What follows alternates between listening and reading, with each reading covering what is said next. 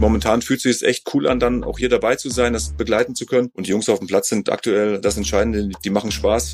Vor dem ersten Spiel zu Hause gegen Metten damals äh, konnte ich nicht schlafen. Ich habe gedacht, ich habe 180er Puls. Das war mit einem Wort zusammengefasst beschissen. Und zwar nicht nur für mich, sondern für alle, die den Jungen ganz viele Jahre begleitet haben. Das Ergebnis natürlich helfen, so einen Prozess der Mannschaftsfindung schneller in Gang zu kriegen, dass sie das vielleicht noch mehr glauben, was gerade das Trainerteam vorne erzählt. Klar, die Auerfans hören das jetzt nicht gerne, aber ich befürchte, dass Dynamo Dresden die Liga gewinnen wird. Wir sind jetzt die Nummer eins in der Welt. Jetzt kommen die Spieler aus Ostdeutschland noch dazu. Ich glaube, dass die deutsche Mannschaft über Jahre hinaus nicht zu besiegen sein wird. Niki Tacker, der Podcast im Fußballosten mit Robert Hofmann und Sebastian König. Hier ist Niki Tacker, hier ist der Podcast im Fußballosten. Mein Name ist Robert Hofmann und bei mir ist wie immer Sebastian König. Es ist mir eine Wonne, Basti, herzlich willkommen bei Niki Tucker und Folge 29. Robi, ich freue mich wieder bei dir sein zu dürfen. Bin noch ein bisschen hyped vom Wochenende, denn wir treffen uns nicht nur hier bei Niki Tucker, sondern wir haben uns auch, wie wir es euch angekündigt haben, in der letzten Folge im Stadion getroffen, waren gemeinsam in Rostock und haben, sage ich mal, ein sehr spannendes Spiel gesehen, worüber wir in Ruhe und ausführlich sprechen können. Natürlich stand auch in dieser Woche eine Menge an. Wir wollen mit euch vorausblicken wir wollen über die Champions League Auslosung sprechen, also picke, packe, volle Folge. Dazu haben wir mit, ihr habt es am Folgentitel gesehen, Matze Heidrich gesprochen. Robi, womit wollen wir starten? Um deinem Hype zu entsprechen, der bei mir auch noch da ist, von unserem letzten Stadionbesuch, würde ich sagen, äh, starten wir ein mit dem FC Hansa und äh, einem, einem weiteren 2 zu 1 Heimsieg. Wir haben schon spaßhalber bei Instagram gesagt, wir sind jetzt buchbar. Ähm, also zweimal 2 zu 1, sowohl für Dynamo englische Woche als auch dann Samstag in Rostock. Und ja, ich glaube, das war erneut stimmungstechnisch äh, ein kleines Highlight und wir lassen euch mal ganz kurz mithören.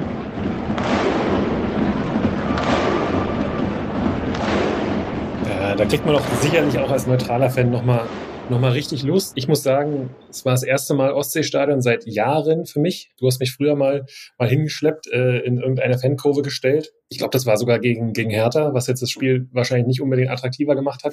Und war aber natürlich äh, schon ab der Hymne dann in Feuer und Flamme. Geile Atmosphäre, auch fast ausverkauftes Ostseestadion. Und das Spiel hat auch nicht wirklich gestört, ne? Nee, absolut nicht. Also äh, stimmungstechnisch war mir natürlich das Ostseestadion äh, bestens bekannt als eine der besten Adressen, nicht nur im Fußball Fußball-Osten, aber überhaupt in Deutschland. Das war großer Sport und äh, vielen Dank an der Stelle auch nochmal an, an Kevin Meinhardt, unseren Gast, der uns freundlicherweise äh, eingeladen hat. Und äh, Grüße gehen auch raus an Olli Schubert, der uns unten vom Platz äh, zugewunken hat. Ja, und ein Mann äh, hat auf dem Platz auch eine größere Rolle gespielt, den ich hier permanent falsch ausgesprochen habe. Und es ist natürlich euer gutes Recht da draußen, äh, uns immer wieder zu korrigieren. Der Mann, der auch vom Kicker zum Spieler des Spiels gemacht wurde, heißt natürlich Perea und nicht Pereira. Aber ich denke, die Verwechslung äh, kam von Porsche Carrera, weil er abgegangen ist wie ein Porsche.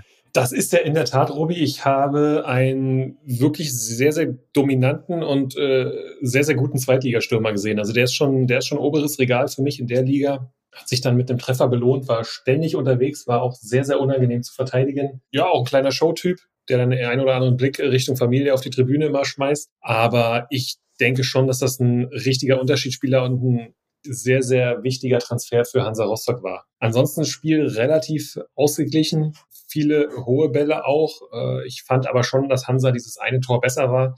Natürlich hast du mit dem Elfmeter ein bisschen Glück dann auch, dass er zum einen gegeben wird. Man kann ihn geben. Es gibt ihn aber sicherlich nicht, nicht jeder und dass äh, Kai Pröger dann im Nachschuss zum, zum 2 zu 1 trifft. Auch da wieder ein bisschen Glück. Ja, und am Ende aus meiner Sicht dann auch ein verdienter Sieg und dementsprechend äh, drei ganz, ganz wichtige Punkte. Und wir konnten am Ende Zeuge sein, dass äh, das Ostseestadion nochmal Spitzenreiter, Spitzenreiter gerufen hat. Ja, du sagst es. Ein Spiel mit wahnsinnig viel Körperlichkeit auf beiden Seiten, sehr viele intensive Zweikämpfe.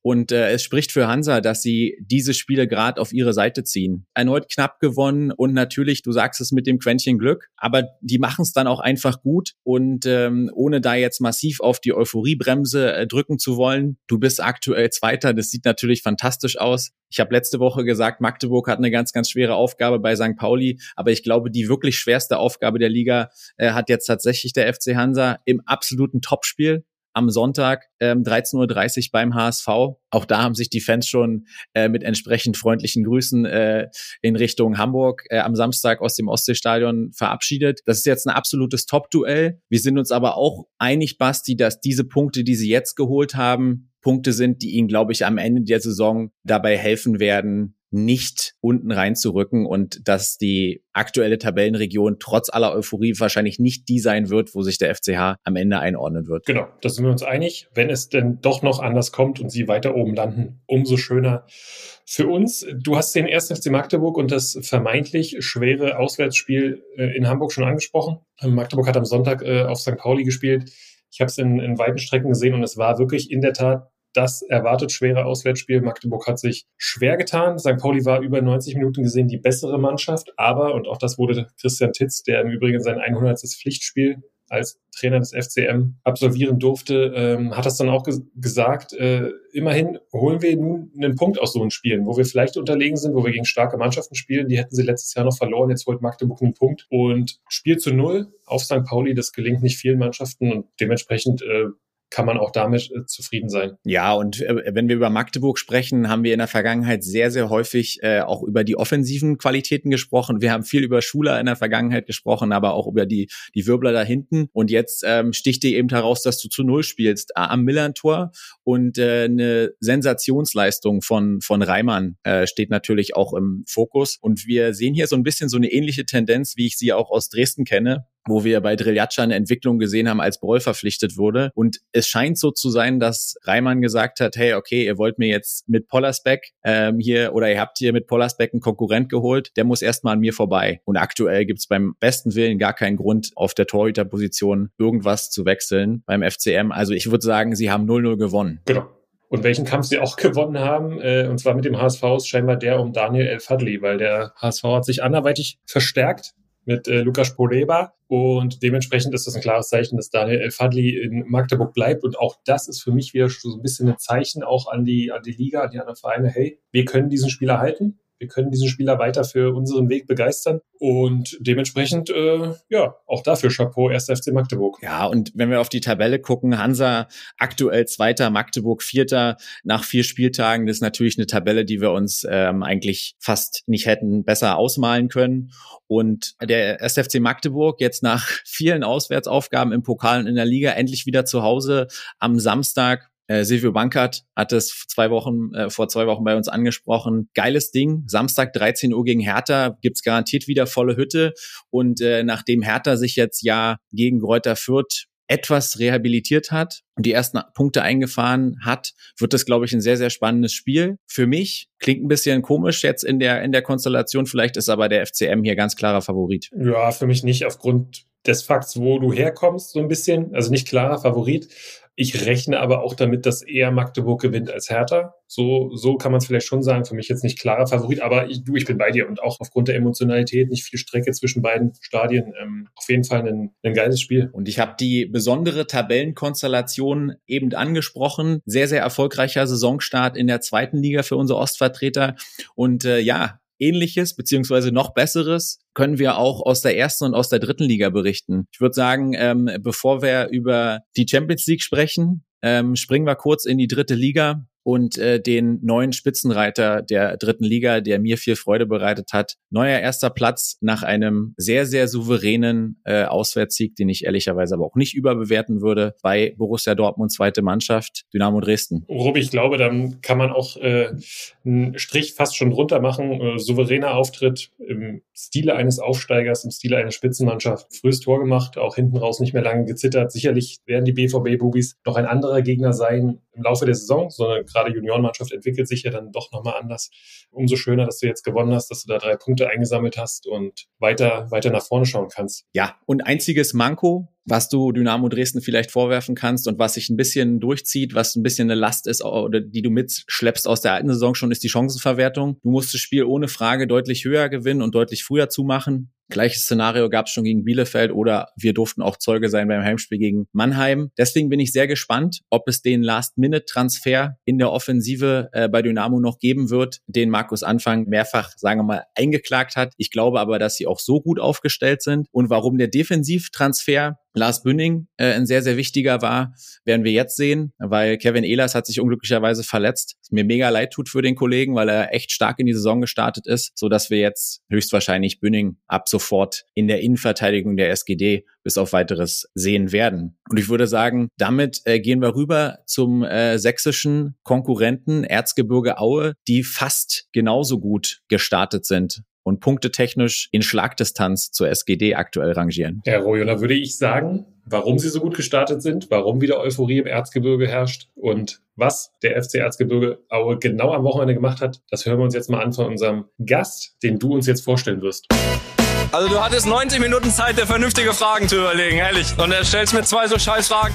Der gebürtige Sachse ist heute der starke Mann im Erzgebirge. Spielerstationen in Burghausen, Aachen und Osnabrück brachten ihn auf über 150 Partien in der zweiten Liga, zehn Einsätze in der Bundesliga und einer legendären Nacht am Tivoli im DFB-Pokal gegen die großen Bayern. Wie der ehemalige Nachwuchschef des ersten FC Köln nun den FC Erzgebirge als Geschäftsführer Sport wieder auf Kurs gebracht hat, wird er uns heute erzählen. Herzlich willkommen bei Niki Taka, Matthias Heidrich. Ja, ein herzliches Glück auf. Ja, Matze, schön, dass du bei uns bist. Das so knapp vor Ende der Transferphase natürlich eine spannende Zeit. Deshalb die erste Frage, wie geht's dir denn in diesen Tagen? Ja, ich bin äh, tatsächlich relativ entspannt, weil wir frühzeitig, und das war auch dann ja auch gewollt, so relativ ja, früh den Kader fertig haben. Wollte eben nicht kurz vor Schluss dann irgendwie äh, äh, Panik bekommen und äh, wild irgendwas machen, sondern halt schon mit Anlauf äh, wohl überlegt äh, Jungs dazu nehmen, wo wir der vollen Überzeugung waren, dass die uns helfen können. Von daher erlebst du mich äh, aktuell relativ ruhig. Ja, und dem Vernehmen nach ähm, war der Saisonstart sicherlich auch ein Faktor, warum es dir relativ gut geht, warum du relativ entspannt bist. Wenn wir drauf gucken, vier Spieltage rum, ihr habt acht Punkte. Hat sich das schneller eingestellt, als du dir erhofft hast? Ach, ich hätte die acht Punkte, äh, äh, die sind schon echt cool, muss ich echt sagen. Vor allen Dingen dann mit der Art und Weise, mit den zwei, aus meiner Sicht, echt guten Heimspielen gegen Ingolstadt und Sandhausen, wo du ja dann, dann schon erstmal ein bisschen Bauchschmerzen hast und weißt nicht so richtig, boah, wie kommst du am ersten Spieltag rein? Dann hast du Sandhausen, neue Mannschaft, welchen Zeitpunkt erwischst du die? Und die beiden Auswärtsspiele, klar, mit, mit Essen, mit der Hafenstraße und der Emotionalität da. Und dann am Ende der englischen Woche mit Lübeck, da waren schon auch ein paar Fragezeichen da. Von daher bin ich total zufrieden mit der, mit der Art und Weise vor allem, wie wir die Punkte geholt haben und liest sich erstmal ganz gut, ja. Da du ja sicherlich den Podcast verfolgst, äh, wirst du ja unsere Freude über die Punkte und äh, speziell auch über die Heimsiege dann mitbekommen haben. Äh, nimmst du schon so ein bisschen Euphorie wahr jetzt auch im Erzgebirge oder ist es eher das Gefühl so, ach, puh, es sieht eher nach einer ruhigen Saison aus oder muss man schon bremsen? Oh, Euphorie ist auf jeden Fall zu spüren. Die Leute natürlich nach den letzten zwei Jahren dann schon, ja, leidgeprüft, äh, auch immer wieder ins Erzgebirge, ins Stadion gekommen sind, jetzt dann schon auch mal eine andere, ja, vielleicht auch Intensität, eine anderes, ähm, ja, Identität vielleicht auch wahrnehmen. Es waren sehr emotionale Spiele. Dann gerade auch hinten raus gegen Ingolstadt natürlich 19 Minute, Stadion explodiert, alle super glücklich nach Hause gegangen. Tatsächlich wäre ich auch zufrieden gewesen, wenn es 0-0 ausgegangen wäre, weil die Art und Weise total in Ordnung war. Und dann schaffst du das quasi das zweite Mal auch noch gegen Sandhausen spät dann so ein Spiel zu gewinnen. Und ja, es fühlt sich gerade äh, dann sehr, sehr gut an. Wir hatten dann rund um, um unser Legendenspiel letzte Woche Donnerstag äh, dann auch mit ein paar Fans zusammengekommen, die ja sehr freudig gerade alles wahrnehmen, dann auch die Jungs, die jetzt neu dazugekommen sind, als total positiv wahrnehmen und momentan fühlt sich es echt cool an, dann auch hier dabei zu sein, das ein Stück weit auch mit begleiten zu können und die Jungs auf dem Platz sind aktuell äh, das Entscheidende, die die machen Spaß, vermitteln die Freude, vermitteln die Werte, die ja dann im Erzgebirge auch wichtig sind. Und ähm, ja, also wir würden uns freuen, wenn wir diese Welle, die wir jetzt aktuell haben, einfach noch eine Weile reiten können, weil wir einfach auch wissen, dass irgendwann mal eine Phase kommt, die, die vielleicht dann äh, auch von ein paar Niederlagen geprägt sein kann. Aber momentan äh, nehmen wir das gerne so mit, wie es ist. Wenn wir jetzt drauf gucken, unabhängig von der Punkteausbeute, die natürlich sehr, sehr erfreulich ist, genauso wie der Tabellenplatz, fallen, glaube ich, zwei Dinge auf, wenn man auf euch guckt. Zum einen, ihr scheint ordentlich Körner zu haben. Also ähm, hinten raus scheint es immer noch mal Energie zu geben und äh, die Joker stechen. Und der letzte Punkt, und das wird vor allem, denke ich, dich freuen, ihr habt viele junge Leute äh, dazu geholt oh, und die scheinen unglaublich schnell zu funktionieren. Ja, äh, also Saft haben wir. Ich glaube, das zeigen dann auch die, die Laufwerte, kriegen wir dann immer auch geliefert. Äh, das zeigt schon, dass wir in der Lage sind, dann auch in der englischen Woche, auch am Ende einer englischen Woche noch, noch Meter zu machen, auch intensive Meter zu machen. Klar, äh, hast du mit den, mit den jungen Leuten auch jetzt Jungs dabei, die sich natürlich auch beweisen wollen, die sagen, hey, ich komme aus der vierten Liga, ich kann dritte Liga und eigentlich bin ich ja zu höheren Berufen und die, äh, die trommeln äh, gerade ordentlich. Und ähm, gerade die Einwechsler haben es am Ende auch ausgemacht. Ich glaube, dass alle Einwechslungen dann immer die Mannschaft besser gemacht haben. Das ist ja auch dann für den Moment auch sowohl für die Trainer, für die Verantwortlichen, aber am coolsten halt für die Jungs, dass halt dort äh, so ein Selbstverständnis wächst, ey, wenn jetzt jemand reinkommt, ey, dann kommt jemand, der bewegt nochmal das Spiel, der verändert nochmal eine Statik im Spiel, der kann äh, entscheidende Tore mit vorbereiten oder halt am Ende auch selber machen. Und das ist halt cool. Und das merkst du bei den Jungs. Und das Ergebnis natürlich helfen, so einen Prozess der Mannschaftsfindung schneller in Gang zu kriegen, dass sie das vielleicht noch mehr glauben, was gerade das Trainerteam vorne erzählt. Klar. Und äh, den Weg gilt halt einfach weiterzugehen, weil nochmal, wir werden mal ein Spiel verlieren und wir werden trotzdem weiter vernünftig miteinander umgehen müssen. Wir werden weiter Einwechsel haben, die Spiele verändern werden müssen, weil es halt dann auch mal Tage gibt, wo vielleicht auch nach Rückständen äh, Jungs bringst, wie am Wochenende in Lübeck. Matze, jetzt sprecht ihr ja öffentlich äh, alle so ein bisschen auch ähm, einsilbig von einem Konsolidierungsjahr. Erzähl uns doch mal oder erklär uns und den ZuhörerInnen da draußen mal, was macht denn so ein Konsolidierungsjahr eigentlich aus? Ja, aus zwei Richtungen würde ich sagen, konsolidieren. Ich sag mal wirtschaftlich und sportlich. Wenn ich es mal sportlich beginne, wir hatten letztes Jahr um die gleiche Zeit halt eine unfassbare Erwartungshaltung rund um den Verein Verein. Ich glaube, das Thema Wiederaufstieg war in aller Munde. Ich glaube, dass die Jungs auch so verpflichtet wurden, zeigen ja dann auch Vertragslängen und Vertragskonstellationen und vieles im Gedanken nach schon für den Zweitliga-Aufstieg vorbereitet war. Und wenn ich dann gerade noch dann bis Ende September die Zeit sehe, wo ich dann äh, 28.09. eingestiegen bin letztes Jahr, halt vieles von dem halt nicht funktioniert war und die Fallhöhe halt doch sehr, sehr hoch war. Und ich glaube, da galt es, das zu konsolidieren, dass man halt eine, eine realistische Erwartungshaltung rausgibt. Und der zweite Punkt zu konsolidieren ist halt die wirtschaftlichen Belange in den Griff zu bekommen, weil das im zweiten Jahr nicht mehr diesen Rettungsschirm gibt, der dir im ersten Jahr noch ein paar Sachen möglich macht. Und im zweiten Jahr fehlt dir halt einfach das Geld, um dann vielleicht den einen oder anderen Spieler dann ähm, vom Erzgebirge zu überzeugen, weil ich sag mal, zwischen Ruhrgebiet und Erzgebirge liegen dann schon ein paar Kilometer und ein paar Vereine. Also dann brauchst du auch ein paar Argumente. Wir sind ganz froh, dass wir halt nicht nur wirtschaftliche Argumente äh, nennen können, können und nennen mussten, auch um die Jungs vom Standort zu überzeugen, sondern tatsächlich, wenn die Jungs mal hier waren, wenn die das Stadion gesehen haben, wenn die die Trainingsmöglichkeiten gesehen haben, einfach ein Platz, wo man sich entwickeln kann und das mir auch keine Träumereien erzählt haben, dann fanden die das schon ehrlich und cool und haben dann gesagt, ey, das könnte ein schöner Standort werden, um den nächsten persönlichen Schritt zu machen. Und das ähm, haben halt dann gerade die Jungen für sich hier gesehen und ein bestehendes Gerüst hat man ja sowieso da, das hat man ja auch kommuniziert. Und dann haben wir auf einzelnen Positionen geschaut, wo wir uns Jungs dazu und die halt genau von den Profilen her passen. Und momentan passt es halt gut. Wir haben wenig Verletzte. Auch da nochmal die Brücke zum Thema, wir können laufen, wir sind fit. Sind wir echt gut durchgekommen. Ich klopfe mal dreimal auf, auf, auf Holz, dass das auch gerne so bleibt, weil das natürlich die Basis ist, um weiter wachsen zu können, auch als Mannschaft. Matze, du hast gesagt, du bist jetzt seit knapp einem Jahr wieder zurück im Erzgebirge, hast vorher zwei Nachwuchsleitungsfunktionen inne gehabt in Cottbus und dann auch in Köln. Jetzt mit einem Jahr Verantwortung für die Profis, für den Gesamtverein. Was ist der größte Unterschied zwischen einer Nachwuchsleiterfunktion und deiner jetzigen Funktion? Ähm, für mich hat sich von Beginn an komplett nochmal neu angefühlt und es wurde nochmal deutlich, wie unwichtig die Ergebnisse im Nachwuchs sind. Weil vor dem ersten Spiel zu Hause äh, gegen Metten damals äh, konnte ich nicht schlafen. Ich habe gedacht, ich habe äh, 180er Puls. Habe auf meine die Pulsuhr angemacht und hatte, glaube ich, 75. Also war alles okay, aber äh, der Kopf hat einen da total äh, nochmal gezeigt, ey, das ist jetzt schon irgendwie was anderes und äh, wir hatten drei Punkte auf dem Konto und wir mussten unbedingt dieses Spiel gegen Meppen gewinnen. Also es, der Ergebnisdruck ist schon nochmal massiv anders und ich glaube, im Nachwuchs machst du dir halt deine Erwartungshaltung auch sehr, sehr viel selbst. Du investiert sicherlich auch dann gerade an Standorten wie in Köln oder in Dortmund oder in Hoffenheim halt auch jede Menge Geld. Da ist auch eine Erwartungshaltung rund um Ergebnisse dann auch sicherlich vorhanden. Aber halt am Ende spielt es tatsächlich ja für eine, sag mal, für eine, für einen Aufstieg oder für einen Herrenbereich stattfindende Mannschaft ja, ja keine Rolle. Bereitet aber auf das, was kommt, natürlich vor. Logisch, klar. Aber so die Bedeutung für den Gesamtverein dann nochmal zu spüren vor dem ersten Spieltag, das war schon besonders. Ein Stück weit gewöhnt man sich jetzt dran und ähm, kann das einen Ticken mehr genießen, weil am Ende kann ich ja ab 14 äh, Uhr, 19.30 Uhr oder 16.30 Uhr je nachdem, wann wir spielen, sowieso nichts mehr machen, kann für mich nur prüfen, ey, hast du alles vorbereitet, hast du alle Themen abgearbeitet und dann ist es am Ende auch ein, ein Spiel, was die Jungs dann spielen und die Trainer Verantwortung haben und dann geht es sich auch ein Stück zurückzunehmen. Ja, spannende Erklärung und äh, für euch da draußen sicherlich auch ähm, in Sachen Verantwortung äh, für so einen Verein eine wirklich spannende Einschätzung. Jetzt bist du nicht nur Geschäftsführer Sport beim FC Erzgebirge Aue, sondern seit ein paar Wochen auch Mitglied des Drittliga-Ausschusses. Sag uns mal, warum bist du da drin und was ist eigentlich die Rolle des Drittliga-Ausschusses? Ja, am Ende äh, bisschen flapsig vielleicht. Ich konnte meine Hand nicht schnell genug runternehmen, aber ich, mir war es dann wichtig aus der Erfahrung der letzten Jahre, wenn es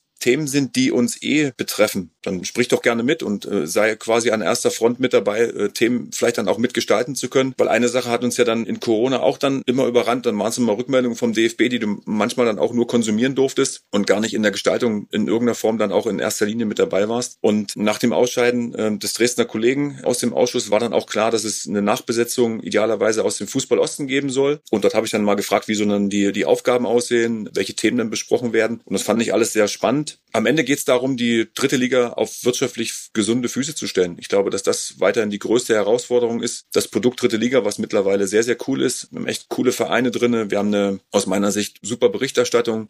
Gibt es ja auch einen Podcast mittlerweile, 4 zu 3 von Magenta. Es gibt Social Media sehr viele Sachen. Also es ist schon echt äh, Live-Übertragung nicht vergessen. Also es macht schon Spaß, dann auch Teil dieser dritten Liga zu sein und da vielleicht dann auch eine wirtschaftliche Basis mitbestimmen zu können, auch in der Perspektive der Liga. Da freue ich mich drauf. Nochmal, ich war noch nicht einmal dabei, kann mir aber vorstellen, dass dann schon auch paar langfristige Themen halt vorbesprochen werden und auch in, aus verschiedenen Blickrichtungen besprochen werden müssen, weil es natürlich auch unterschiedliche Größen der Vereine, Einflussmöglichkeiten der Vereine gibt und da einfach ein, Sprachrohr auch zu sein, da, da freue ich mich drauf. Jetzt spielen wir mal, wünsch dir was. Was wäre die eine Sache, wo du sagst, die stört mich auf jeden Fall oder die glaube ich, das wäre ein echten Hebel, den wir in der dritten Liga ändern sollten? Also ich glaube, dass es, wenn du mehr Geld hättest, glaube ich, vielleicht unvernünftiges wirtschaftliches Handeln ein Stück weit eingegrenzt werden würde. Jetzt müsste man fragen, woher nehmen wir nicht stehlen und es müsste irgendjemand äh, Geld umverteilt werden oder es müsste irgendjemand weggenommen werden oder die dritte Liga findet vielleicht nochmal irgendwie einen Sponsor, der sagt, das ist nochmal in Größenordnung, dann auch mir das wert. Aber schwer zu sagen, weil ich glaube, dass halt Geld, ja klar, auch ein paar Themen auch heilen kann, aber so das eine Thema schwierig. Ich finde das Thema Nachwuchsförderung, deswegen habe ich es ja auch dann ja neun Jahre gemacht. Ich glaube, das muss weiter ein wichtiges Thema bleiben. Darüber kann man ja wahrscheinlich dann über Finanzen dann schon was regeln, weil da gibt es ja aktuell einen Fördertopf, der dann auch entsprechende Einsatzminuten von den Jungs honoriert. Ich glaube, das könnte ein Hebel sein, um dort nochmal diesen Topf massiv zu erhöhen, um dieses, ich sag mal, das zum Einsatz kommen der Jungs halt nochmal äh, ähm, auch mit finanziellen Mitteln zu hinterlegen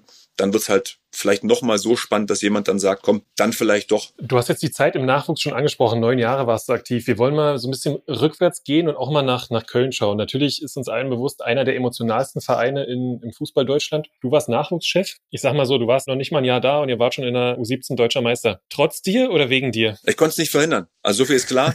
Aber äh, auch da auf dem Weg triffst du natürlich äh, dann schon auch ein paar Entscheidungen. So viel ist ja klar. Aber die Jungs hatten gerade, was so Jahrgänge 02 und 03 angeht, das haben ja dann auch die kommenden Jahre gezeigt. Da war einfach dann eine, eine sehr, sehr große Qualität da. Dort war klar, dass die Jungs dann auch äh, nicht nur im Fußballwesten ganz ordentlich unterwegs sind, sondern auch dann mit der deutschen Meisterschaft dann sich auch dann zu Recht belohnt haben. Sicherlich im Finale auch ein bisschen Glück gehabt, aber das brauchst du halt, um so ein Finale dann auch mal zu gewinnen. Und äh, wenn ich sehe, wie es die Jungs halt jetzt in den Profifußball reinspült, dann zeigt das eigentlich, welche Qualität dann auch dort vor Ort war. Dann fange ich mal ganz oben mit Florian Wirz an. Äh, Tim Lemperle, den wir sogar noch aufgrund von Absprachen draußen gelassen haben. Ja, Stania Damczyk, der in Osnabrück unterwegs ist. Das Maiko Sponsel, der in Rot-Weiß Essen war, äh, Jens Kastrop, der in Nürnberg jetzt ist. Also total viele Jungs auf dem Platz gehabt, die einfach dann schon dort äh, ihre Qualität angedeutet, nicht nur angedeutet, sondern auch gezeigt haben. Und jetzt ist echt cool zu sehen, wie die Jungs alle reinwachsen in den Herrenfußball. Und einen habe ich dann noch äh, gesagt, komm, den holst du zum FC Erzgebirge auch mit Josh Schwirten und äh, gibst ihm hier die Chance halt weiter zu wachsen. Ja. Du hast einen Namen äh, angesprochen, der natürlich massiv heraussticht. Machen wir uns nichts vor, ist einer der größten Talente im deutschen Fußball aktuell, Florian Wirz. Ähm, und es war auch unter deiner Rigide, dass er eben von Köln nach Leverkusen gewechselt ist. Wie war das? Also das war ja tatsächlich was, was medial sogar richtig äh, hochgekocht ist. Das war mit einem Wort zusammengefasst beschissen. Und zwar nicht nur für mich, sondern für alle, die den Jungen halt ganz viele Jahre begleitet haben. Also da spreche ich von äh, Fahrdiensten zu organisieren, Einzeltrainingseinheiten zu machen. Viele Jugendtrainer, die auch ganz lange dann im Verein sind, natürlich auch den Weg des Jungen verfolgt haben und so an der entscheidenden Stelle dann wir den Jungen verloren haben. Das tat uns in der Verantwortung dann echt weh, aber auch allen Trainern, die halt wie gesagt mit Florian echt viel Zeit verbracht haben. Und das war dann schon echt ein Hammer, der natürlich ähm, auch medial entsprechend für Schlagzeilen gesorgt hat. Ich glaube, zu einer Zeit ist der Flo dann weggegangen, wo es halt beim FC echt dann auch unruhig war. Wir waren zu der Zeit dann, glaube ich, auch ohne Trainer. Geschäftsführer war, glaube ich, auch gerade gewechselt ja, am Ende konnten wir ihm nicht das Paket vermitteln, was er vielleicht für sich dann auch haben wollte. Ähm, aber es war halt super vielschichtig, ähm, was so die Entscheidung von ihm mit beeinflusst hat. Sicherlich dann auch Leverkusen, glaube nicht nur einen Monat vorher mal überlegt hat, den Jungen zu holen, sondern halt über Jahre dann an dem Jungen dran war und dort sicherlich dann permanent auch die Möglichkeit gesucht hat, den irgendwann zu sich zu holen, weil irgendwann war klar, verlässt er ja dieses Jugendalter, wo es ja das Agreement gab zwischen Leverkusen und Köln, dass da keine Nachwuchsspieler wechseln. Und auch aus dem Grund waren wir halt ziemlich sauer, weil klar war, das war ein Nachwuchswechsel weil der Junge hat dann, da war ich dann noch selbst noch im Stadion beim Spiel Leverkusen gegen Dortmund, war 3-3 damals, hat er in der Jugend gespielt. Und wenn es halt irgendwie einen Corona-Gewinner gibt, der, der Junge hätte sich sowieso durchgesetzt, aber äh, dann kam halt Corona und der Junge ist halt von der von der Nachwuchsmannschaft U19 äh, in Leverkusen dann halt direkt zu den Profis äh, hochgezogen worden. Ich glaube, der Kollege Bosch war damals Trainer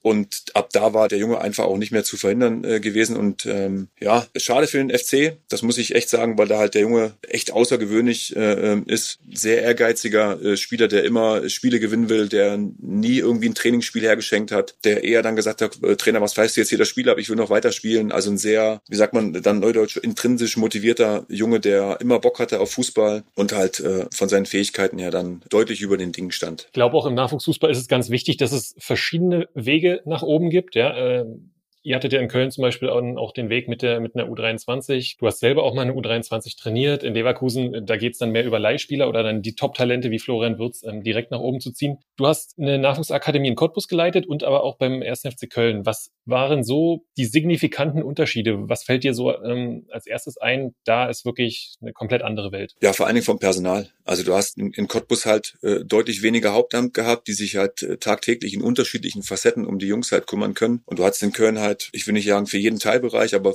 in großen Teilen dann schon, wenn ich Trainer, Co-Trainer, Videoanalyst, Physiotherapeuten, Sportpsychologen, halt sehr, sehr großes Repertoire an Mitarbeitern gehabt, die sich eigentlich in, in allen Belangen um die Jungs gekümmert haben. Sehr spannend fand ich auch die Grundkonstellation auf der Leitungsebene, dass halt nicht nur ich dann quasi Verantwortung hatte und jemand hat noch die Busse geplant, da gab es noch extra jemanden dafür. Ich ein bisschen flapsig äh, formuliere, aber es gab halt dann noch einen, einen Sportpsychologen, Carsten Schiel, der halt so die Themen der Persönlichkeitsentwicklung und so das Schaffen eines, ja, eines Rahmens, wo die Jungs sich gut entwickeln können. Das war so seine Aufgaben, so persönlichkeitsförderliche Strukturen entwickeln. Und das beides mit dem Sport zu verbinden, das war halt für den, ähm, für den Standort Köln einmalig. Und ich glaube, es gibt keinen zweiten Standort in Deutschland, der das so geregelt hat. War mal ganz witzig, wenn wir NLZ-Leitertagung hatten und äh, es durfte immer nur äh, sich einer anmelden. Und wir haben uns aber grundsätzlich immer beide angemeldet, aus Spaß schon, um die Absage vom DFB zu bekommen. Es darf immer nur einer kommen.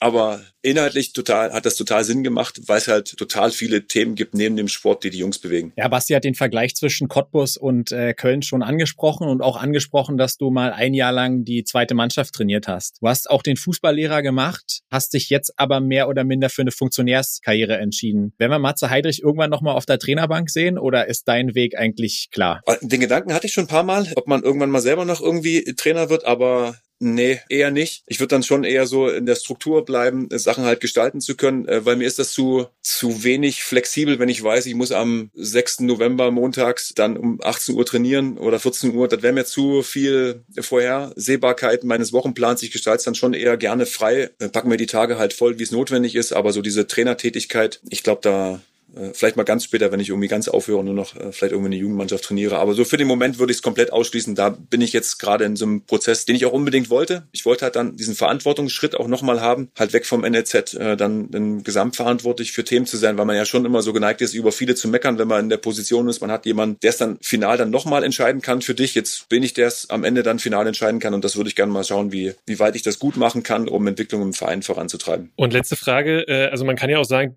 die letzte Mannschaft, die du trainiert hast, wurde direkt danach abgemeldet.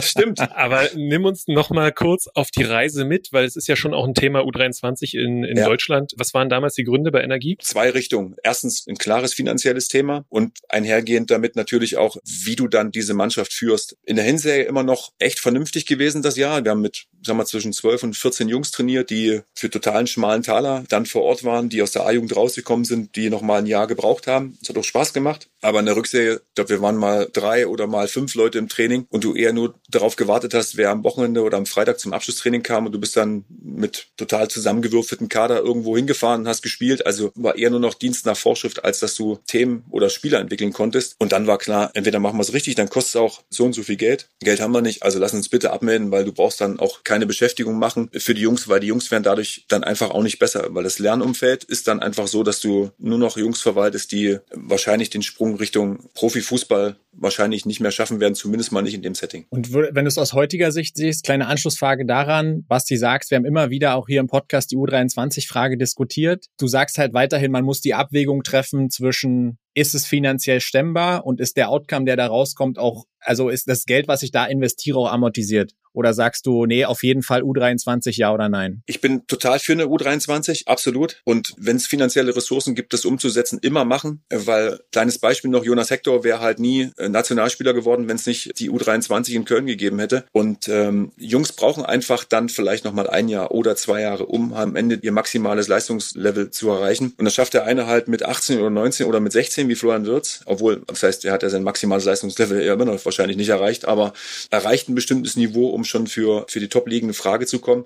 Und manche kommen vielleicht erst dann über eine zweite Mannschaft der vierten Liga und machen dann ihre Schritte. Jetzt könnte ich mich noch als bestes Beispiel heranführen. Ich war dann äh, auch relativ spät erst für höheres berufen und habe das alles dann ja mehr oder weniger mir selber erarbeitet mit den Schritten dann, die aus Hörerswerda hinaus dann. Da sind wir auch mal zweimal, sagen wir Oberliga, damals war das ja die vierte Liga Meister geworden, haben die Relegation nicht geschafft und dann über Aue, über Aachen, dann auch bis zur ersten Liga und dann ging es halt wieder rückwärts. Also die Wege sind dann auch noch möglich, Themen zu machen, aber klar, die Jungs haben natürlich heute eine ganz andere Erwartungshaltung, wenn die aus den NLZ jetzt rauskommt, dass sie sofort in den ersten drei Ligen mal mindestens stattfinden und diese zweite Mannschaft fühlt sich halt dann immer irgendwie als, naja, als nicht so wertiger Schritt an. Ja, Matze, besser hättest du gar nicht überleiten können. Äh, wir wollen natürlich oder müssen natürlich auch noch mit dir sprechen über deine Spielerkarriere und die erste Frage, die wir meistens unseren Gästen stellen, ist, was warst du für ein Spielertyp? Und damit du diese Frage nicht selber beantworten musst, haben wir jemanden gefragt, der mit dir zusammengespielt. Ja, ich durfte ihn ja Glatzmatz nennen früher. Für mich total unterbewerteter Fußballer, super rechter Fuß, super Passspiel, gute Flugbälle,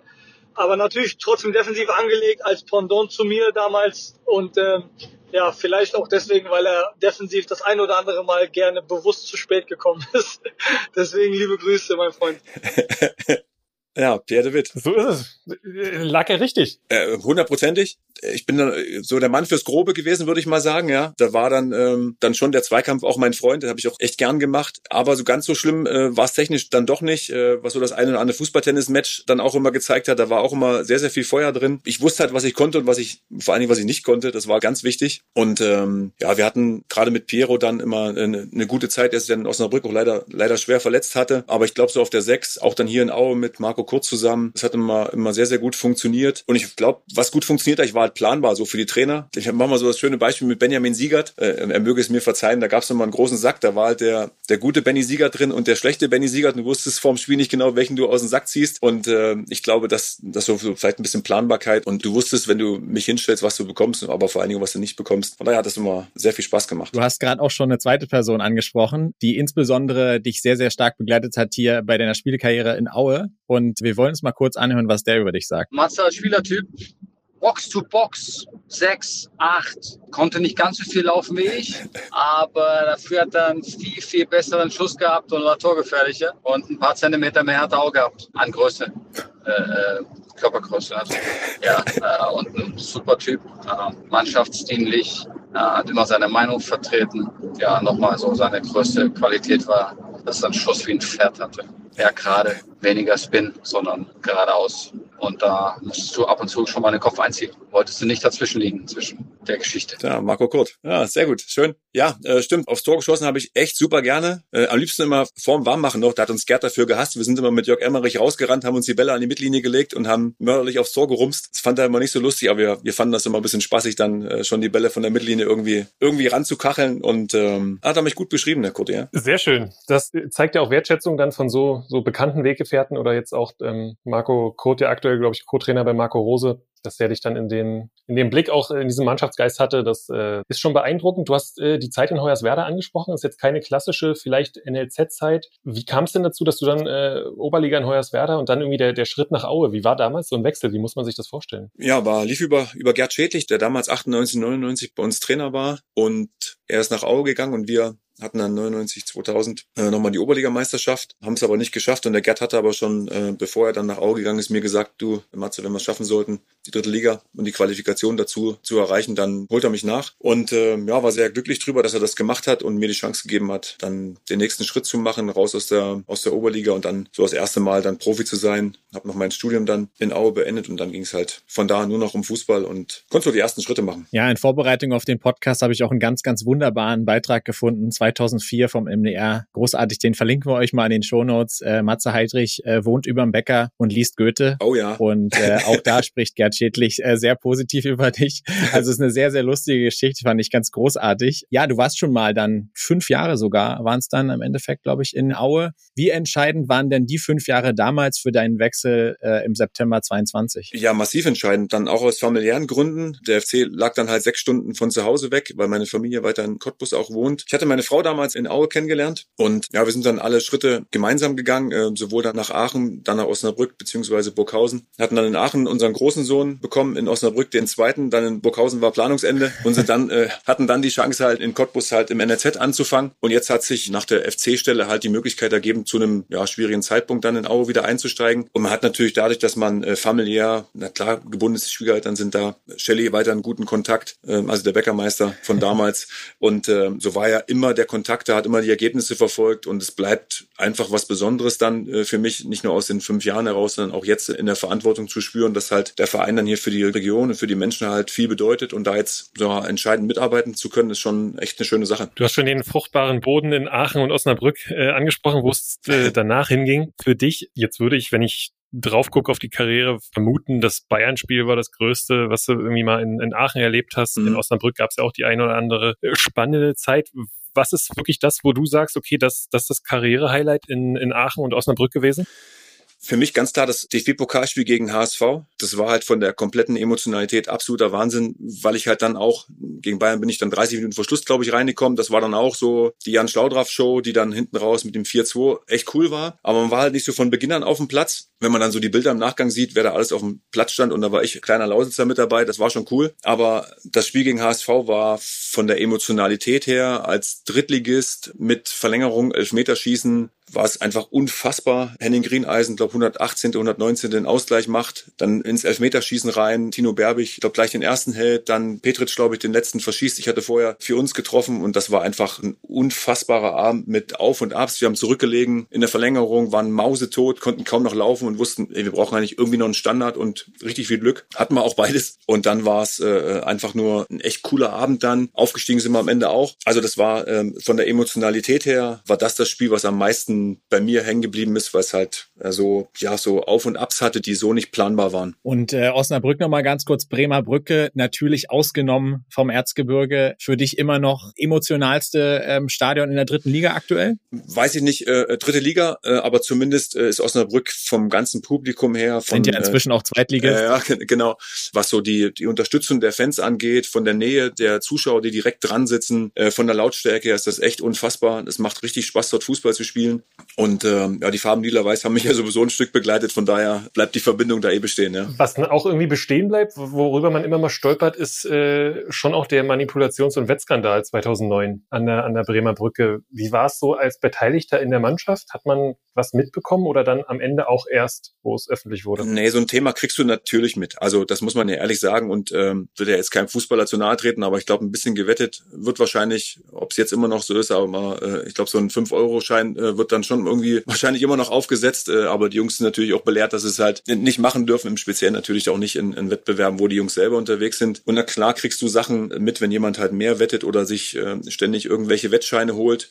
Aber das Ausmaß, dass quasi ja mehr oder weniger deine eigene Karriere auch dadurch beeinflusst wurde, dass halt Spiele nachweislich verschoben wurden, das kannst du dir als Mannschaftskollege überhaupt gar nicht ausmalen. Also das äh, willst du dir auch nicht ausmalen, das willst du wahrscheinlich auch nicht für ernst nehmen, dass ein Kollege von dir deine Spiele äh, quasi verkauft hat, um seine Wettschulden in irgendeiner Form dann einzulösen. Ich glaube, es gibt ein paar Kollegen von mir, die würden dann den Jungs, die es betrifft, ja, es wäre unangenehm für die Kollegen, wenn die sich nochmal begegnen würden. Ich würde es mal so beschreiben. Für mich bleibt eigentlich eher totales Unverständnis hängen, wie man das eigentlich in einem Mannschaftssport und das steht für mich halt dann mal komplett oben drüber, wie man den quasi verrät, äh, indem man ja auch dann äh, ja lange unterwegs war, von dem man ja auch dann gut gelebt hat, wie man eigentlich dann sowohl den Sport, aber auch dann vor allem die Mannschaft und den Verein halt komplett verraten kann. Und das war schon echt erschreckend. Hat man Gott sei Dank erst viel, viel, also das heißt viel, viel später, aber zumindest nicht unmittelbar dann äh, so klar festgestellt, sondern sonst wäre es wahrscheinlich echt noch unangenehmer geworden für die Kollegen. Ja. ja, krasses Erlebnis, können wir uns sehr gut vorstellen. Aber von dieser negativen Erinnerung wollen wir hinten raus in unserem Gespräch auf jeden Fall mit dir auf ein paar Highlights auch deiner Karriere gucken. Und mit allen unseren Gästen enden wir eigentlich immer mit so einer kurzen Fragerunde. Und äh, die würden wir dir jetzt gerne noch am Ende dieses Podcasts um die Ohren hauen. Ja, voll frei, ja.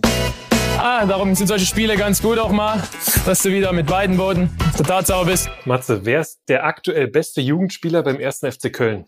Oh, gute Frage. Als erstes wäre mir Justin Deal eingefallen. Mhm. Nehmen wir. Das schönste Stadion, in dem du jemals gespielt hast.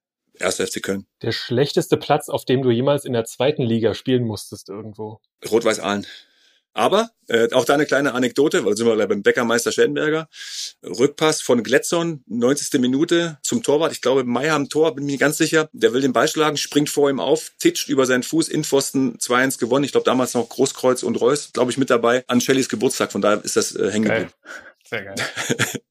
Der beste Schiedsrichter in deiner Karriere. Oh, erstens, äh, jetzt, hoffentlich mache ich es mir bei den Schiedsrichtern jetzt nicht oder versaue es mir jetzt nicht. Ich kenne echt wenige Schiedsrichter beim Namen. Schwierig. Aber die kennen dich. Ja, ja, das ist ja hundertprozentig.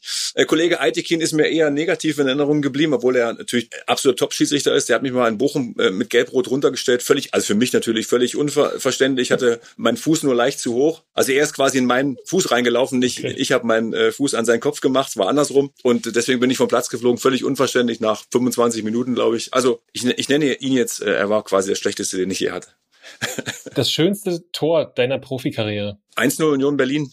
1-0 oder 2-0 äh, mit Osnabrück, weil ich da Sachen gemacht habe, die ich eigentlich nicht kann. Ich hatte ein- eine Körperfinte gemacht und die hat auch geklappt und der Ball hat auch noch, der musste dann auch noch was mitmachen, hat auch geklappt und dann gab's ein, obwohl dann wieder eine Stärke von mir, einen spannenden Schuss, lange Ecke, äh, war glaube ich 1-0, dann kriegen wir glaube ich das 1-1, Gewinn am Ende, ich glaube 3-1 oder 4-2. Also das war Wucht mit technischer äh, Präzision, das äh, habe ich nicht so oft gehabt. Wer war dein bester Trainer? Ähm, ich würde das äh, mal gar nicht auf Sportliche beziehen, sondern vor allen Dingen, weil er mich dann auch geprägt hat, war es Gerd Schädlich. Wer wäre der aktuell beste Trainer für die deutsche Nationalmannschaft? Vermutlich Jürgen Klopp.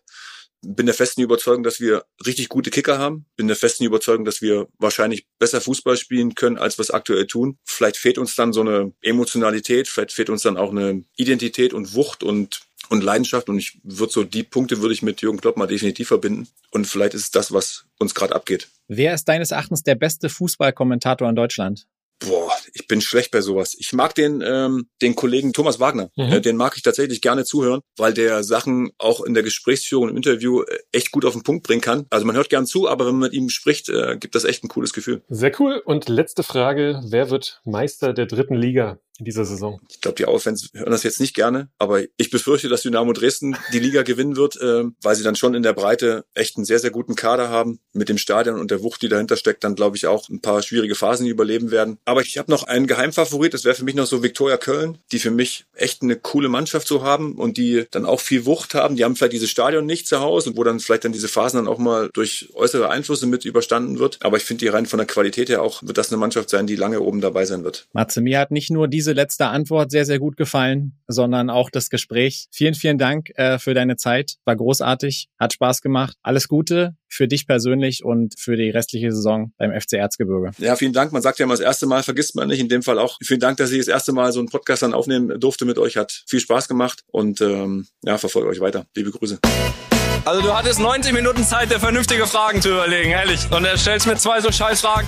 Das war Matze Heidrich mit einer Story zwischen Aachener Tivoli, Florian Würz und nicht zuletzt dem Bäcker im Erzgebirge in Aue. Anekdotisch spannend, aber auch inhaltlich sehr spannend, äh, wie ich finde, sowohl was das aktuelle Geschäft angeht. Und er ist logischerweise, muss man sagen, nach dem Saisonstart macht er einen sehr entspannten Eindruck. Ist, glaube ich, auch zufrieden mit seiner bisherigen Transferbilanz.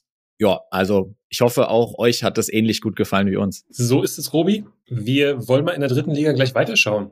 Matze hat erzählt, gerade so ein bisschen über die dritte Liga, was er verändern würde. Ich glaube, der HFC könnte, ja, ist jetzt wieder ein bisschen schwarz gemalt, aber zum, zum Sorgenkind werden. Ich glaube, wir sind ein bisschen verwöhnt von den Startphasen der unserer anderen Ostvereine, aber der HFC ist jetzt so der einzige, der noch nicht komplett drin ist in der Saison. Niklas Kreuzer Verletzung hatten wir, hatten wir gesprochen. Und der HFC verliert jetzt bei Waldhof Mannheim, die wir beide am Dienstag gesehen haben, jetzt keine Übermannschaft. Aber Mannheim war schon auch die bessere Mannschaft. Am Wochenende dann gegen Halle, gewinnen 3-2, ganz verrückte 13 Minuten.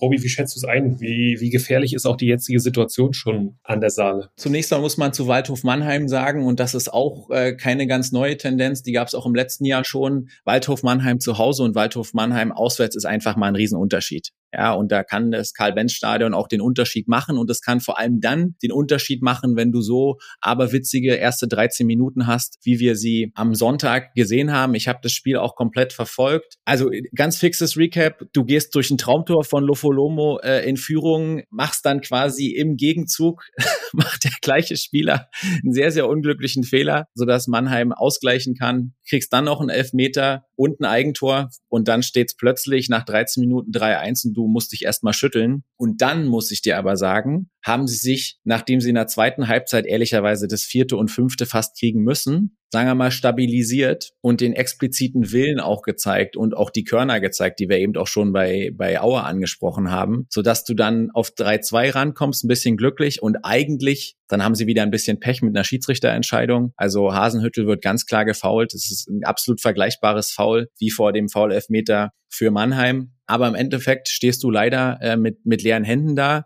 kriegst das zweite Mal in Folge drei oder mehr Gegentore auswärts. Und ja, ich kann deine Sorgen verstehen. Ähm, wir sind uns auch einig, dass der HFC eher unserer Prognose entsprechend äh, eine Mannschaft sein wird, die gegen den Abstieg spielen wird. Ich bin nicht ganz so besorgt, weil die Stabilität, glaube ich, insgesamt stimmt, weil du mit Baumann einen Torjäger hast, der regelmäßig trifft. Aber du musst dich jetzt, und das haben wir letzte Woche angesprochen, echt auf die Jugend verlassen, auf die jungen Spieler verlassen. Und wer könnte das besser beurteilen als du? Da gibt's einfach extreme Schwankungen. Ähm, und ich glaube, das wird was sein, was wir ähm, jetzt auch beim HFC noch öfter sehen werden. Davon ist auszugehen und äh, das werden wir vermutlich auch schon am Wochenende sehen. Halle spielt jetzt gegen Sandhausen zu Hause und ich glaube oder würde mir wünschen, dass Halle auch so ein bisschen zu Hause dann vielleicht zu einer ja, zu einer Macht wird. Am Ende musst du sagen, haben sie die vier Punkte, die sie geholt haben, haben sie zu Hause geholt. Und ich glaube, dass es wichtig ist, jetzt gegen Sandhausen auf jeden Fall zu punkten. Ähm, würde ich sagen, drücken wir alle Daumen, damit wir gar nicht mehr darüber nachdenken müssen, ob es denn für den HFC in die Regionalliga Nordost geht. Ja, und wenn wir bei der Regionalliga Nordost sind, müssen wir natürlich über einen sehr, sehr starken und auch sehr, sehr souveränen Start äh, von Rot-Weiß Erfurt sprechen. Ähm, auch das Spiel habe ich Sonntag zu großen Teilen gesehen. 4-1, sehr souverän gegen den, gegen den FSV Zwickau.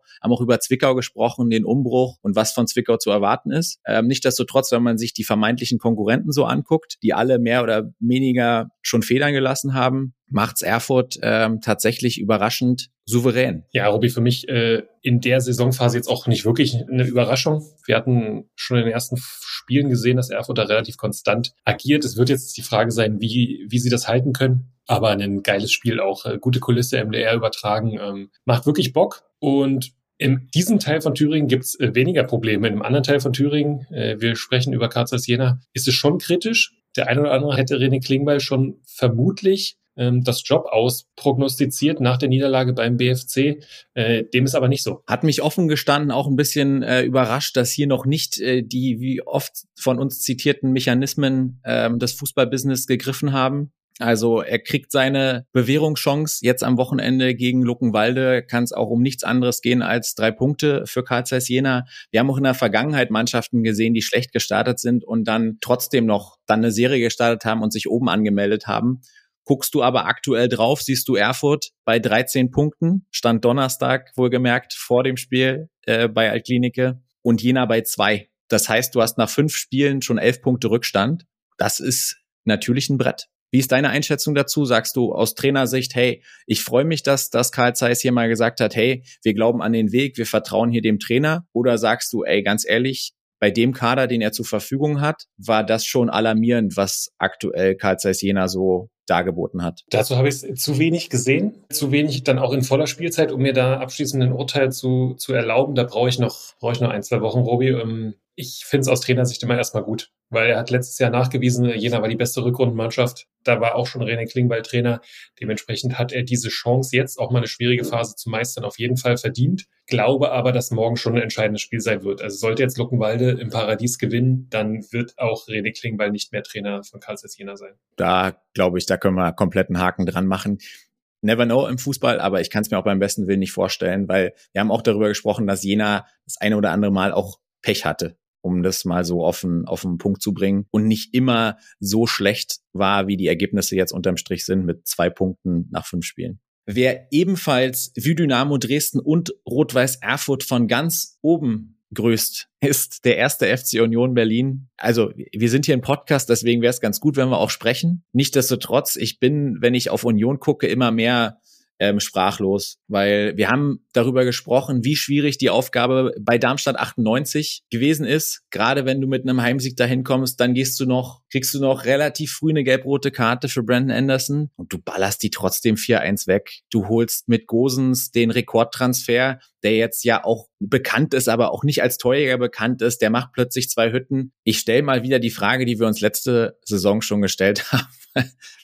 Wann stoppt dieser Hype-Train Union Berlin? Es ist für mich auch ein Phänomen, weil wir haben ja, oder wir haben ja auch über die ersten beiden Spiele gesprochen und ich habe dann auch letzte Woche gesagt, naja, mit dem Erfolg jetzt Mainz, so wie das lief, ein bisschen Glück gehabt, äh, wirst du jetzt wahrscheinlich dann in Darmstadt vielleicht Probleme haben. Dann habe ich es im Radio verfolgt, ehrlicherweise, und gedacht, äh, jetzt führen die schon wieder. Die werden auch das Spiel gewinnen. Krass so. Und dann, dann merkst du so, okay, gelb-rote Karte und Ausgleich und denkst so, ja, okay, jetzt hast du wenigstens da vielleicht so mal, mal so ein bisschen recht. Zack, ist ja wieder ein Beispiel oder beispielhaft für jede Mentalität bei Union Berlin.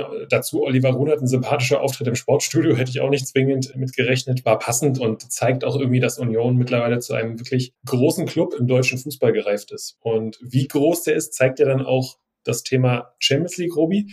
Und wir haben uns nochmal die Mühe gemacht und wir wollen mit euch da auch nochmal kurz auf die Auslosung schauen. Ja, Union hat es sogar auf die Montagsausgabe des Kickers geschafft mit der treffenden äh, Headline plötzlich Platzhirsch. Und der Platzhirsch der Bundesliga, der Platzhirsch von Berlin spielt Champions League und nachdem bereits 40.000 Karten im Blind Booking gebucht wurden, 40.000 Champions League Dauerkarten, ist jetzt endlich die Katze aus dem Sack und wir wissen, gegen wen Union Berlin in der Champions League Gruppenphase antreten wird. Union Berlin. FC Union Berlin. First time in Champions League for Union Berlin. Two groups for uh, the club from the German capital. Group C. C. Napoli, Real Madrid, Sporting Club Braga and Union Berlin. Ja, Robi, und wir haben es euch versprochen da draußen. Wir haben gemeinsam gewartet bis zur Auslosung und äh, wollen hier das live mit euch quasi teilen. Äh, es ist 18.50 Uhr. Wir sind zwei Minuten nachdem das Los Union Berlin in der Champions League gezogen wurde und es ist eine königliche Gruppe geworden. Königliche Gruppe könnte man nicht besser sagen. Wir haben Real Madrid, den SSC Neapel und Sporting Braga. Basti, deine erste Reaktion dazu? Es waren ja irgendwie noch zwei Gruppen möglich, als dann Union gezogen wurde durch die verschiedenen Länder etc. und die Regeln, die es da gab. Und dann habe ich nur das Real-Logo gesehen und habe gehofft, zieh bitte C, dass du wirklich Real Madrid kriegst. Dann hast du das äh, Pflichtspiel des ersten FC Union Berlin gegen Real Madrid, dazu den italienischen Meister und mit Sporting Braga irgendwie eine, eine spannende Mannschaft, die du aber schlagen kannst. Da kannst du sogar ein paar Punkte holen. Vielleicht ist Neapel nicht ganz so krass. Also die Gruppe lässt auch schon wieder das Träumen zu irgendwie. Also so ist es, so ist es mir gegangen. Ja, das ist eigentlich, muss man ja sagen, das kommt ja dem, dem Idealszenario fast nah. Du hast Real Madrid, ja, Union Berlin spielt Champions League und sie werden definitiv definitiv gegen Real Madrid spielen. Und wenn es ein Aushängeschild äh, in der Champions League gibt, dann ist es natürlich nach wie vor Real, auch wenn Man City aktuell der Titelverteidiger ist. Das zum einen, ey, und die Auswärtsaufgaben. Neapel, ist einfach eine absolute Sensation. Da spielen zu dürfen ist großartig. Und äh, Braga, by the way, war ich auch schon, ist äh, zumindest für alle Groundhopping-Interessierten da draußen eine richtig geile Nummer mit ihrem in den Felsen gezimmerten Stadion. Und äh, je nachdem, wie dann die genaue Konstellation sein wird. Also es gibt Schlimmeres als im Idealfall den Herbst, Winter in Spanien und in Portugal und in Süditalien verbringen zu müssen. Also ich glaube, Union Berlin kann rein, was das Reisekontor angeht, sehr sehr, sehr zufrieden sein. Da bin ich komplett bei dir und ich finde es eine sehr, sehr spannende Gruppe. Und wenn du jetzt auch nochmal dann aus Ergebnis sportlicher Sicht draufschaust, reicht ja auch der dritte Platz, um europäisch dann zu überwintern. Und da sage ich, hast du mit Braga einen absolut machbaren Gegner. Auf den ersten Blick jetzt. Aber wie gesagt, da kann viel passieren. Ich glaube, man kann sich in Köpenick sehr, sehr freuen über die Auslosung. Und das ist ja schon schon, schon eine geile Gruppe, bin ich ganz ehrlich. Aber, und das ist jetzt das Tagesgeschäft, zuerst müssen sie jetzt am Wochenende dann auch in der Bundesliga wieder ran, diesen ganzen Hype mal kurz vergessen. Und da ist kein anderer als RB Leipzig der Gegner. Ja, und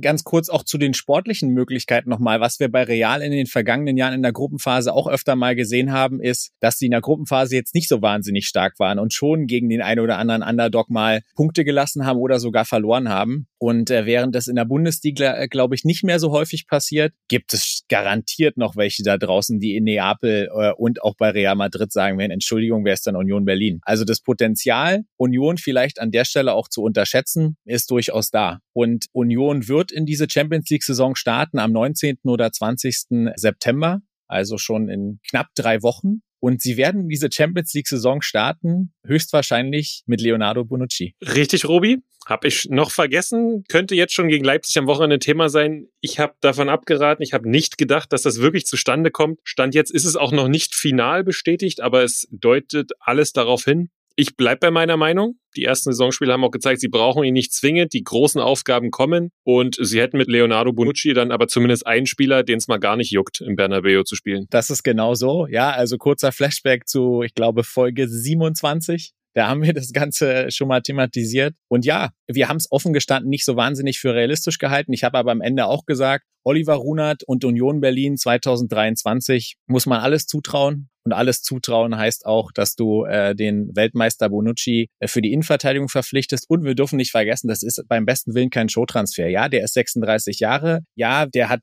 andere Ansprüche vielleicht. Aber Bonucci will auf jeden Fall nochmal die EM 24 spielen. Und das ist natürlich was, wo du sagst, Champions League mit Union, I'm in. Ja, und wer auch in war, das war ihr heute. Sehr vielschichtige Folge. Wir hatten Champions League Auslosung jetzt gerade zum Schluss. Wir hatten Matze Heidrich zu Gast. Wir sind äh, durch die Ligen mit euch geklettert und schon sind wir wieder am Freitag und es steht ein neues spannendes Wochenende an mit vielen Spielen, haben wir thematisiert. Fußballherz, was willst du mehr? Ja, und dieses Wochenende wird es wahrscheinlich weniger 2 zu 1 Siege geben im Fußball Osten, weil wir beide nicht zusammen im Stadion sein werden. Nichtsdestotrotz ist da auch wieder wahnsinnig viel los und ähm, wir lassen jetzt auch euch los in dieses Fußballwochenende und freuen uns jetzt schon wie Bolle auf nächste Woche mit euch gemeinsam hier bei Niki Tacker. Sportfrei.